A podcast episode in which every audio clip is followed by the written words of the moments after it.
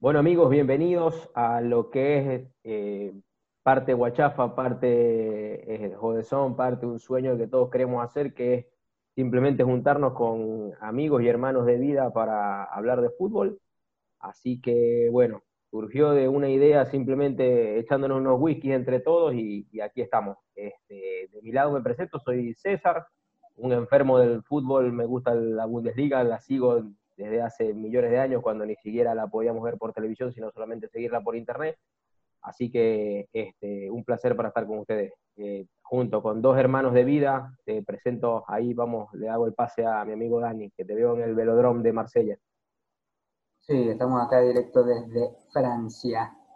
Y nada, mi nombre es Dani Huerta. eh, surgió la idea de la nada y aquí estamos a ver si hay alguien con menos cosas que hacer que nosotros y nos quiere escuchar o mirar.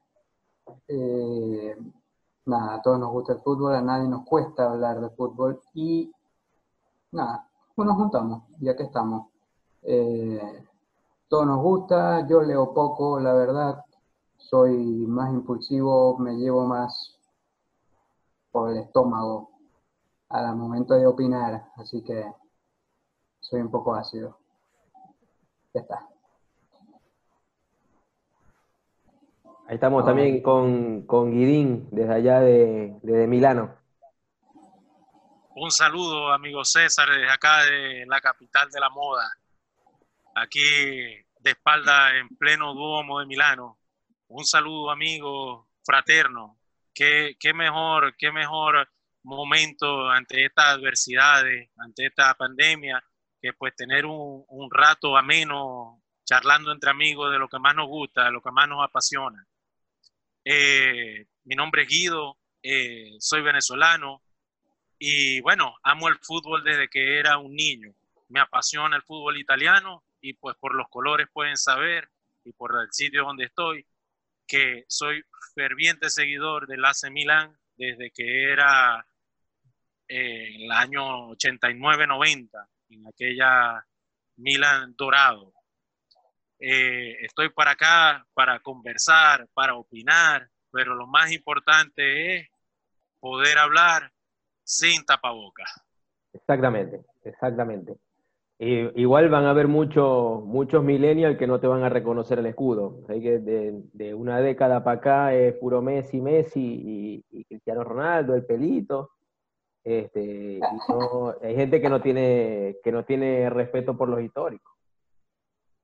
Es correcto, es correcto. Pero, Eh, eh, pero bueno, dame, dame tu impresión, ya que, ya que estamos, este, de lo que de la Bundesliga, que volvió el fin de semana pasado, eh, una media de casi de tres goles punto algo por, por juego, eh, todo lo que fue el estadio vacío, las medidas de, higiene. ¿Qué, qué, qué- opiniones tenéis al respecto? ¿Qué, qué creéis que se puede mejorar? ¿Qué fue exagerado? ¿Qué es lo rescatable? Bueno, rescatable siempre es poder volver al campo, ¿no? Esa alegría que, que, que a todo jugador embarga el poder persignarse al momento de cruzar y saltar al campo, volver a estar, a hacer lo que les gusta, ¿ok? Y nosotros poder ver aquello que nos gusta. Eh, es un poco gris, digamos, el, el, el paisaje, eh, porque no es al que estamos nosotros acostumbrados no ver esos fanáticos, no poder escuchar esos cánticos o esos ruidos eh, de, inherentes al, a este deporte. Eh, en la. Sobre todo en la Bundesliga, que es una liga tan colorida. Eh, eh, lo rescatable es que otra vez se vuelven a ver las caras los equipos, resultados impactantes como goleadas, eh, equipos que, que donde se ven como si nunca hubiesen para- tenido ningún parón y otros otros tantos que al parecer pareciera que todavía estuvieran en slow motion. Pero, pero sí, eh, vi, vi algunos pasajes de varios partidos y lo mostrado por el Borussia Dortmund para mí fue, fue de admirar. Ese equipo estaba, estaba corriendo la cancha como si no hubiera existido ningún virus que lo parara. La nota triste, y es a la que yo le sacaría la tarjeta roja, es el tema de ni siquiera poder celebrar los goles con un abrazo. Pero eh, es entendible, es entendible que, que, es lo que se quiere mostrar, aunque en la jugada del uno contra uno siempre van a ir abajo duro, metiendo piernas, alando franela. Y vos, Dani, que, que, me estuviste comentando que te parecían algunas medidas medio exageradas de las de higiene, con respecto sí, a limpiar el balón. Eso llega a ser, a, ya empieza a rozar lo ridículo. O sea, eh, yo creo que eso va más enfocado a, a, la parte mental, a la parte psicológica, de que da una falsa sensación de que está todo bien allí dentro del campo para que no afecte en nada al juego. Porque se supone que, bueno, si, si van a desinfectar el balón, se hace al inicio. Y ya después al inicio, inició y ya está. No, no, no hay por qué cada vez que el balón se va por la banda estar echándole cloro o, o alcohol diluido en agua.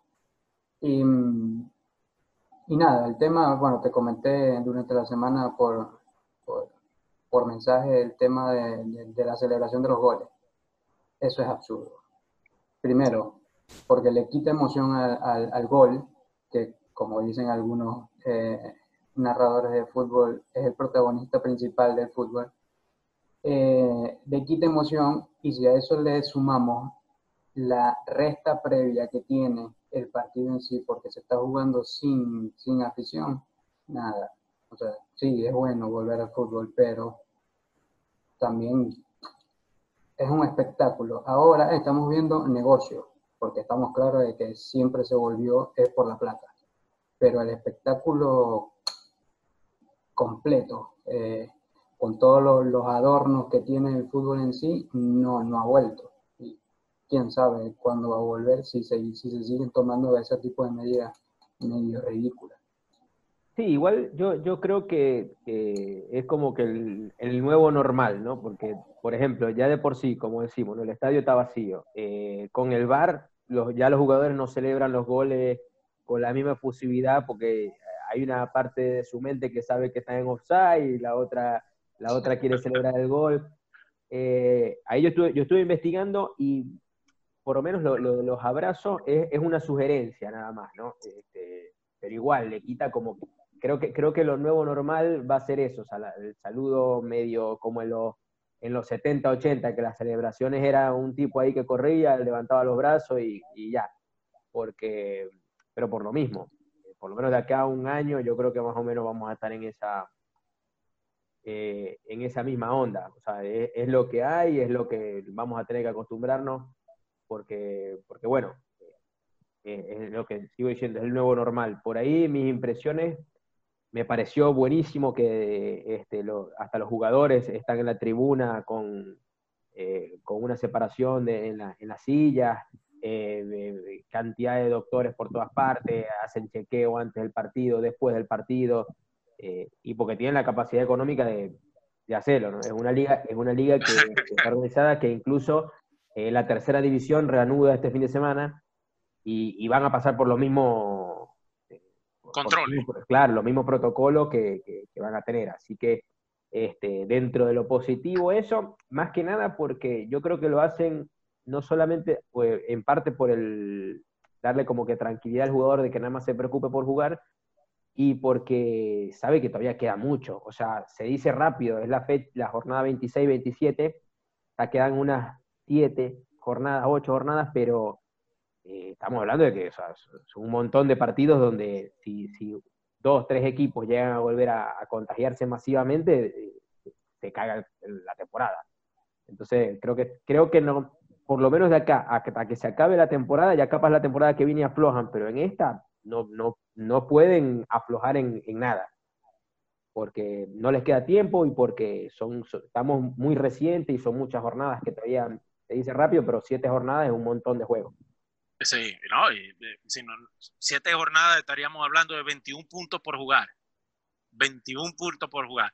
Que eso, eh, en, en, eso en cualquier eh, campeonato, sin importar la distancia, es determinante porque al momento de volver, y vuelvo al punto y quiero ser muy enfático con eso, creo que el tema físico está jugando un tema eh, un punto muy, muy, muy importante en este momento. Entonces, si tenemos equipos de media tabla, si tenemos equipos que estaban luchando por un puesto en Europa League, quizás, ¿ok? Pero eh, se lograron mantener físicamente bien. Aquellos equipos, sobre todo en la Bundesliga, que está bien peleadito el, el, el sitial del segundo para abajo, porque yo quisiera, yo creo, o, o, soy de los que opina que el Bayern está unos puntitos, está como con un poquito más de oxígeno que el resto, pero ahorita mismo en esta jornada que se viene puede pasar cualquier cosa y el que estaba tercero o cuarto puede llegar al segundo. Entonces, eh, si sencillamente se mantienen con un físico imparable, para mí esos siete partidos puede haber un cambio total en la ronda final de clasificación. Sí, sí, sí. Es que yo, en, en mi opinión, yo estoy de acuerdo. De hecho, eh, solamente creo que el, incluso todo el mundo está siendo muy recatado, porque por ejemplo el Bremen, que está en zona de descenso, eh, tiene rato queriendo cambiar de, quería cambiar de entrenador, pero se atravesó todo esto de la pandemia y ahora habrá que ver de verdad qué tan provechoso es que hagan un cambio de técnico cuando lo que quedan son siete jornadas, estamos en descenso, está la pandemia, eh, no sé qué tan bien pueden estar entrenando los jugadores, qué tanto vas a poder practicar táctica eh, con todas las medidas que, están haciendo, o sea, capaz descontinuar algo para empezar algo desde cero a esta altura no, eh, no le funciona y por eso tuvieron que frenar lo que era la búsqueda de un nuevo técnico. Y bueno, y hablando de, nuevo técnico, esta semana salió que eh, se venció ya la cláusula que tenía Pochettino con el Tottenham, donde decía que si fichaba con algún club tenía que, tenía que pagar una multa al club inglés eh, y bueno, ahora está libre de fichar con quien sea. Eh, habrá que ver qué equipo lo estará necesitando. Dani, vos, que, vos ¿dónde crees que encajaría bien Pochettino? ¿Qué te parece Pochettino vos? Pochettino es buen técnico. Eh, para mí, más allá de la, de, de la táctica o, o, conocimiento quizás técnico de fútbol como tal al 100%, evidentemente no es de los mejores, pero como todos los entrenadores argentinos, salvo excepciones, eh, trabajan muy bien la parte eh, psicológica, la, motivación. Mantienen a los jugadores siempre enfocados en lo que tenga que hacer, sea algo bueno o sea algo malo. Siempre los mantiene enfocados porque podemos tomar el mejor ejemplo, el Cholo. El Cholo practica un fútbol de mierda, pero mantiene a su equipo motivado y lo ha logrado mantener motivado por más de que se han ido uno que otro jugador eh, jugando su fútbol de mierda. Y lo que ha conseguido ha sido jugando su fútbol de mierda. Entonces, eh, para mí eso es lo que más se le puede rescatar a Pochettino.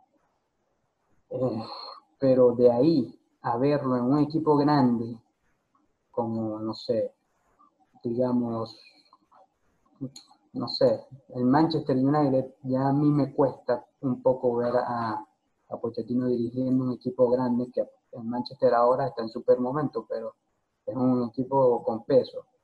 Eh, en, en, el mismo Milan, no sé, no, sé si, si, si, si él encaja en ese tipo. Para un equipo, digamos, media tabla, media tabla alta, estaría muy bueno, como fue el Tottenham, que de la nada, y gracias a hay inexperiencia también, porque hay que decirlo desde el Ajax, los, los metió en la final de la, de la Champions, pero más de ahí no sé, así que no se me ocurre ningún equipo así que diga, bueno, acá encaja, porque tiene que darse que encaje y que ese equipo esté buscando realmente un entrenador.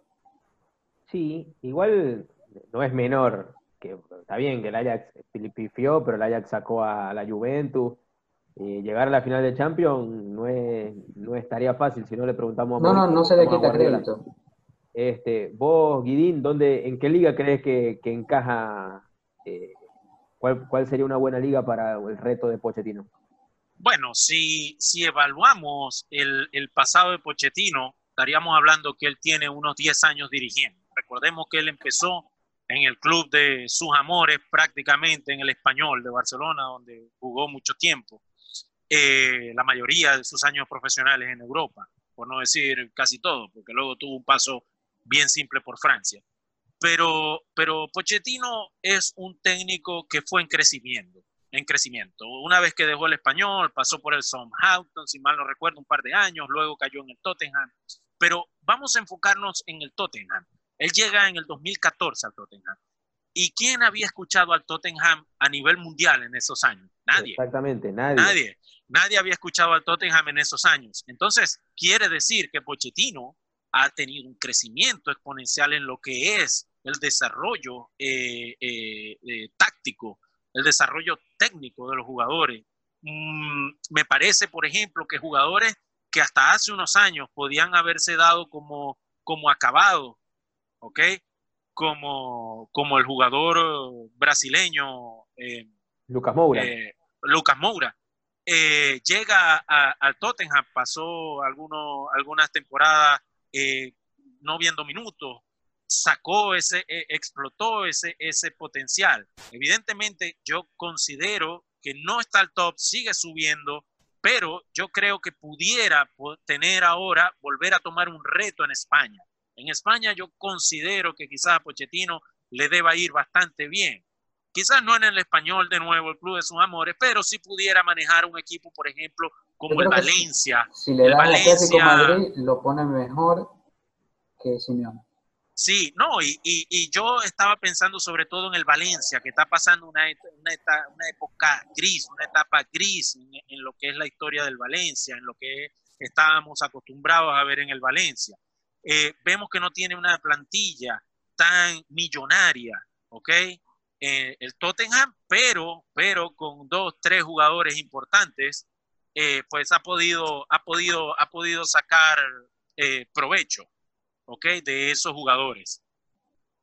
Sí, el, ahí eh, yo por lo menos si yo fuese Pochettino y, jugué la final de Champions, después la siguiente temporada no, no cuajó porque en la liga no, estaba, no venía bien, este, no, no se le fueron dando algunos partidos, se le fue Tripier, que era un excelente lateral izquierdo, no le trajeron refuerzos, que, que tu revulsivo sea Lucas Moura o Lamela o el otro, eh, te, dice que, como técnico trabajaste bien la táctica para, que, para, que, para, que, te rindiera resultado, ¿no?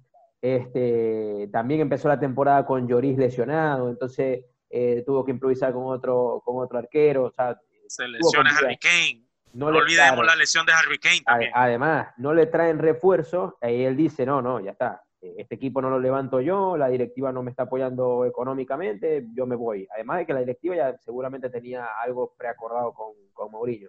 Y hoy se están dando cuenta que, que, fue un error, porque Mourinho no, es que mejoró ese equipo. Eh, sigue siendo un equipo X, está a punto de, cuando jueguen la vuelta en, en Leipzig, para mí está eliminado. Eh, ya perdió en Londres, así que eh, no, es mucho lo que, no es mucho lo que va a poder hacer. Entonces yo, yo creo que el Tottenham los directivos al menos se estarán arrepintiendo.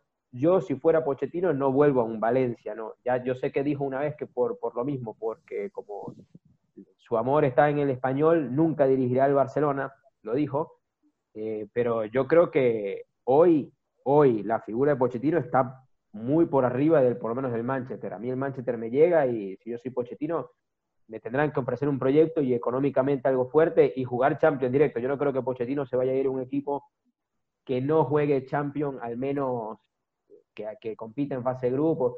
más lo veo dirigiéndose a un Porto que a un Valencia, por ejemplo. Yo, creo que Pochettino va a querer Champions y va a querer eh, tener un equipo que tenga una buena estructura, que no sea un desorden, donde pueda echar mano de la cantera, donde pueda eh, desarrollar jugadores, que es lo que ya sabemos que es lo que mejor hace, pero, pero no, no lo veo un equipo, un equipo mediano, no. Al menos un histórico, pero no uno mediano. ¿Te, te imagináis un Pochettino dirigiendo un Manchester City? No sé si me lo imagino. Ah, eh, y eso, otro, eso va a ser otro tema de, otro, de otro podcast. ¿Cuántos de ese Manchester City se van a ir porque van a estar dos años sin jugar Champions? Yo no veo a De Bruyne jugando dos años nada más la liga. Eh, es verdad, es verdad. Capaz Guardiola sí se queda, pero por lo terco que es y no, no, quedar, no quedar expuesto como que no, no, mira, dejó, abandonó el equipo porque recién, recién extendió, creo que tiene dos, tres años más.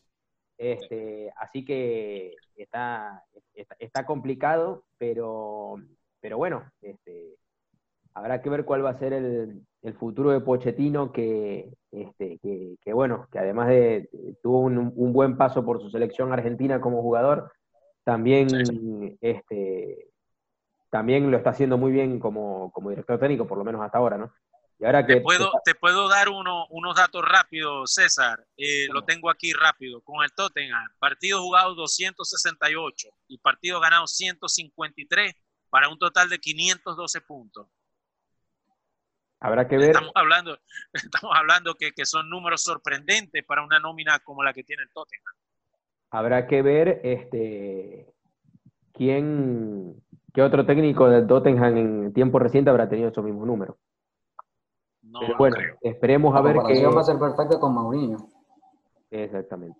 Esperemos a ver qué, qué resuelven. Otra de las partes que, que ya hemos acordado que nos, nos- nos gusta mucho de, de este fútbol sin tapaboca, porque es una de las cosas que, que más nos gusta, que no nos callamos nada, es la parte de recordar es vivir y, y decidimos dedicarle este primer episodio a, a esos equipos que, que jugaban increíblemente, que, que- que por... se- Algunos dicen que los penales son suerte y otros dicen que no, pero que por la suerte de los penaltis se quedaron afuera en, en Francia 98, que es la, esa Holanda que era una máquina que eliminó a Argentina, que era otro trabuco ¿Y dónde fue ese juego? Este, ese juego Aquí fue ahí, donde estabas vos, Dani, excelentemente. Eh, ¿qué, qué recordás vos de esa, de esa naranja mecánica del 98? Y no, eh, jugaban perfecto. Tenía uno, a dos de los mejores jugadores que ha dado el fútbol. Uno era Edgar Davids. Eh, creo que después de ese, nunca, nunca ha salido un jugador parecido, pero ni, ni, a la mitad le llega a nadie, yo creo. El que más se le acercó fue Makelele y, y nada.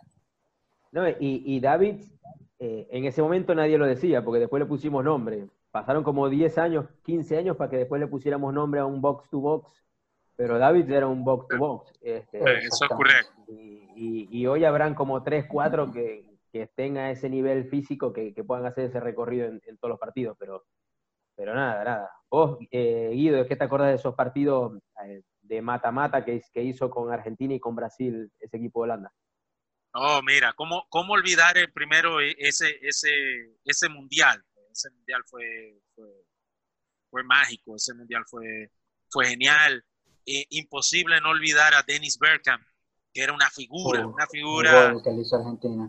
era, era una, bestia, figura una bestia. única, una bestia. Y lo increíble, lo increíble, quizás ha- habrá muchos millennials o, o personas jóvenes que nos estarán escuchando, recuerdan que él no usaba aviones, No, que no, para tenía- todos le- lados le iba en tren, miedo- le tenía le tenía a miedo a los aviones y siempre iba en tren o siempre iba en barco. Y siempre en las convocatorias él salía antes y como a los 3, 4 días salía el resto para poderse ver allá. Pero te repaso va- rápidamente el equipo. Tenían a Philippe Cocu en la contención con Edgar Cocu. David. De, de delanteros tenían a Patrick Kluivert, tenían a los hermanos de Boer y el central era la momia, Jack Stam apenas recién iba empezando Van der Sar, que lo tenían en el arco, y cuando apuntas a, había nombres muy interesantes en la, en la, en la banca, porque en la banca recuerdo que estaba Clarence que estamos hablando que es uno de los pocos jugadores, si no es casi que el único que ha podido ganar una Champions League con tres equipos diferentes. Eh, Senden, Van Bronhorst, Van Hoy, Van Hoydon, el Aaron, Aaron Winter, Aaron Aaron Winter, que era figura en el, en el Inter de Ronaldo. En el Inter, en el Inter, ¿cómo no? Por supuesto que sí, por supuesto que sí. Era, era un equipo intratable, era un equipo intratable. Recuerdo, recuerdo que, que la, la estrella de ese partido fue Tafarel, parando esos, esos penales. Y, y sí, to- totalmente mereció mucho más, mucho más mereció esa naranja mecánica, porque sí que era mecánica esa naranja. Ese, ese, ese juego, ¿no? Yo me acuerdo de varios, de varios, de varias cosas, ¿no? De ese mundial. El, el golazo que le hace eh, Dennis Bergkamp a Argentina en los cuartos en, el- ya en los minutos finales. eh, es brutal. Que expulsan al burrito Ortega, entonces Argentina se queda con 10, pero que Argentina era otro equipazo, Batistuta la pega en el palo. Eh, pero la jugada de Berkan, que eh, con el control, el control, con el mismo control, se quita encima a Ayala, que no era fácil, ¿sabes? No era fácil. rápido, pero, pero hay- habría que ver cuántos centrales hoy son mejores que Ayala. Que allá. Pasar a, pasar a Ayala sin que te mandara tus dos patadas era complicado. Era complicado. Y después era define, complicado. y después define con empeine por encima de, de Carlos Roa y, y la manda a guardar. Y después con, contra Brasil le, eh, le jugaron de tú a tú, que mm, obviamente lo- lo- lo- los millennials que nada más les gusta Brasil y el Real Madrid se van a acordar es de la, de la, la bicicletica que le hace de Nilsson a Arthur Newman, que, que le hace como 500 bicicletas, pero al final no, no se lo lleva. No, no se lo lleva. se queda correcto. paradito, pero obviamente en ese momento De Nilsson era uno de los mejores jugadores del mundo. Y- Sí, sí, Y bueno, sí. y la- Yo- lastimosamente llegan los penales que creo que falla uno de los, de- uno de los hermanos de Boer, falla De uno. Boer. no, correcto. No recuerdo, no recuerdo quién fue. Ronald. Ronald, Ronald. Ronald falla. No recuerdo quién más falla, y, pero eh, Berkham era de esos jugadores que, que si la tenía sab- sabía que ahí iba a haber magia y el penal no lo iba a fallar nunca. No lo iba a fallar nunca. De hecho, Berkham Oye, marcó goles en, ese, en el juego contra Brasil. Eso correcto. Fue, fue- fueron dos goles, si mal no recuerdo. Uno fue de Clipper y el otro fue de si mal- Uno fue de Kluivert en extra tiempo, si mal no recuerdo, de Eh, cabeza, de me parece. No, Sí. no, eso fue, era, era un equipazo. Ahora, te pregunto, Dani, eh, en tu opinión, ¿quiénes de la selección de Holanda de ahora podrían ser titulares en, en esa Holanda del 98? De la de ahora, ahora, en este mismo La de hoy, momento, claro, claro. eh, bueno, eh, Virgil, obvio, eh, y creo que ya. Sí, sí, para mí es el único. Y, y habría que pelear a ver si saca a, a Aldeboer o saca a, a Stam. Sí, porque Japstan era, era, una, era una pared y De Boer era el- como la base de ese equipo. Sí, sí, yo, yo estoy de acuerdo. Yo estoy de acuerdo. eh, porque el mismo, si tú te pones a evaluar posición por posición, Silesen no es mejor que Van der Sar. En la defensa, Virgil van Dijk pudiera considerarse, pero entonces es cuestión de sacar a tu capitán, a Fran de Boer, o sentar a la momia Stam. Eh, no sé, no creo que el Virgil fuera titular hoy día, no lo creo. no. Está, está- yo está no lo difícil. Lo, lo que sí está claro que la joya de Ligt no es. No, No, es titular nunca. Ni, no ni- es titular. ni- La joya, a esa joya le falta brillo. Oye, el esa joya, esa Eso- joya no le han sacado el brillo. opata. Eso, eso es un, un work in progress, ese, ese todavía. Pero, pero bueno, ya después hablaremos, ya después este, nos daremos el gustazo. Pero el resto creo Se que puede convertir en el nuevo Guti. exactamente. ser. Eh, Igual verdad. ha- habrá que ver, pues, de resto creo que Memphis Depay, por más que mejoró su forma, no... No va a ser mejor que. Overmars. Vai- Vainaldum, que es un jugador muy táctico, no, no, no, Tampoco. no lo consideraría ni, ni de primer ni de segundo cambio, si, asumiendo que tenemos a Sidorf y tenemos a, a Winter en, en- en la banca, no vas a usar a Vainaldum nunca. Eso es correcto. Eh, Eh, eh, tal- es verdad. Tal vez la, la generación del 2010 que juega la final, que la pierde, la pierde porque, porque Casillas estaba inmenso y en ese momento, en mi opinión, que después hablaremos de los arqueros, en ese momento para mí Casillas era el mejor arquero en los mano a mano, era buenísimo. Eh, tal vez algunos jugadores de esa generación del 2010 sí, sí podrían ser titulares, Sí, dependiendo. es verdad. es verdad, es verdad. Sí, sí, estoy de acuerdo. Estoy de acuerdo contigo. Estoy de acuerdo Eh, Tal vez algún Snyder o, o algún Robén, eh, por ahí la, la, la capitanía de Pudiera ir. podría ser discutible con Philippe Cocu. Exacto. Pero- Ojo, yo, delanteros no, yo, porque yo, Van Persie, no, Van Persie yo no lo pongo al nivel de, Ah, no, de no, Bergkamp ni de Kluivert. Esa, esa discusión eh, sería, sería un insulto tenerla. Exacto, no estamos ni siquiera hablando de Van Nistelrooy, como dice Dani, Exacto, exacto. que, que Van Exacto. Nistelrooy se, se dio el lujo de ganar una liga con, con Robinho y, y Capello, si no me equivoco. Es correcto. Y, sacar, y, lo, y sacaron a Capello después de esa liga, porque la ganó jugando feo. Pero bueno, así, así, son, las así son las cosas. Este, pero bueno, En la Casa Blanca, así Con son. los loquitos de blanco. Bueno, este, y ahora hablando de los pronósticos con lo que, ya con lo que vamos a cerrar ahora este, este primer episodio es con este Wolfsburgo Dortmund, que el Wolfsburgo de local es durísimo, el Dortmund viene como una maquinita todavía sin Royce, y por el otro lado tenemos al Bayern Frankfurt, que es el regreso eh, a las acciones del Allianz Arena, así sea acá a mis espaldas. Eh, y también tenemos el Gladbach Leverkusen, que son dos máquinas a hacer goles que me encantan cómo juegan los dos equipos ahora. Este, Dani, ¿cuáles son tus tu pronósticos? Bueno, eh, dos y yo seguimos al, al Bayern y sabemos cada vez que se enfrenta con el Frankfurt sufre.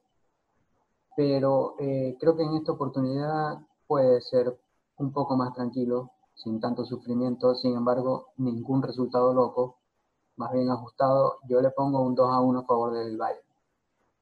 Ok, lo voy a estar anotando, a- para ver si después hacemos una... Una, Obvio, a ver, a ver una, quién quiniela, pierde. una quiniela tapa- sin tapaboca. Frankfurt 2 a 1. Eh, Bayern ganando 2 a 1. Bayern, exactamente.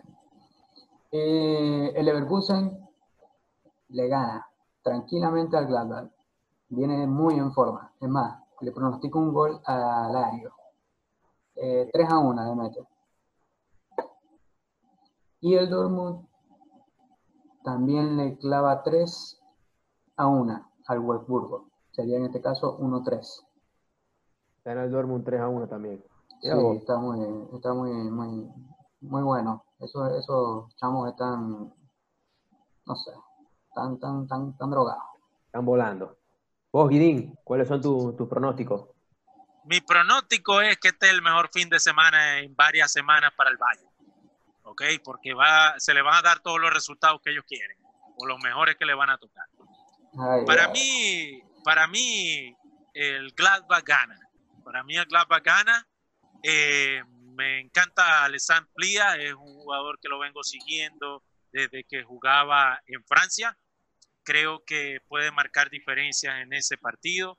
Bayer Leverkusen eh, siempre, siempre, no sé, es de esos equipos que cuando yo los veo, inflan, inflan, inflan, pero se desinflan al final. Entonces, yo creo que me voy con un 2 a 0, ¿ok? Del Gladbach sobre eh, el Leverkusen. Eh, metiéndonos en materia con el partido de Wolfsburgo-Dortmund, yo creo que va a haber un empate en ese partido, ¿ok? Va a haber un empate, yo creo que el Dortmund pierde algunos puntos ahí de visita, vienen, vienen volando, pero eh, creo que en este tipo de partidos cuando se están enfrentando los primeros cinco y tan apretada que está la tabla, creo que son partidos donde nadie quiere perder.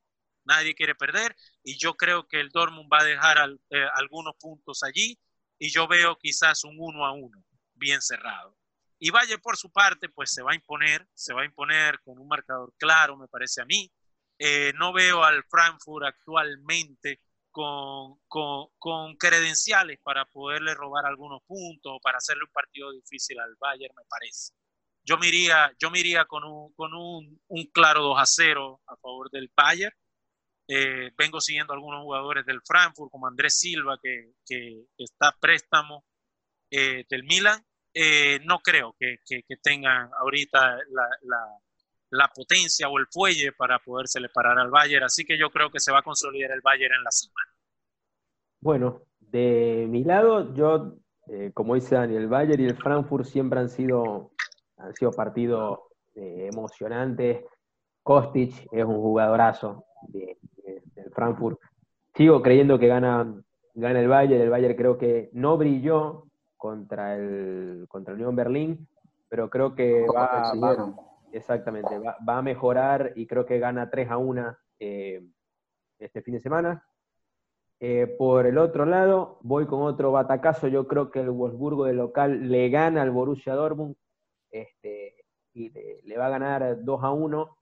Así que e- es, como dice Guidín, va- se van a dar algunos, algunos resultados a favor de- del Bayern. Y por último, ese Leverkusen Gladbach. A mí me encanta también Alessane Plea y, y Marcus Turán, son unos jugadorazos. Pero la estadística dice que eh, el Leverkusen ingresó un central que se llama Tapsova, si no me equivoco, y desde que está, que era, es el- la defensa del Leverkusen era uno de los grandes problemas, desde que está creo que llevaban ocho jornadas invicto y, y varias, varias jornadas con el arco en cero.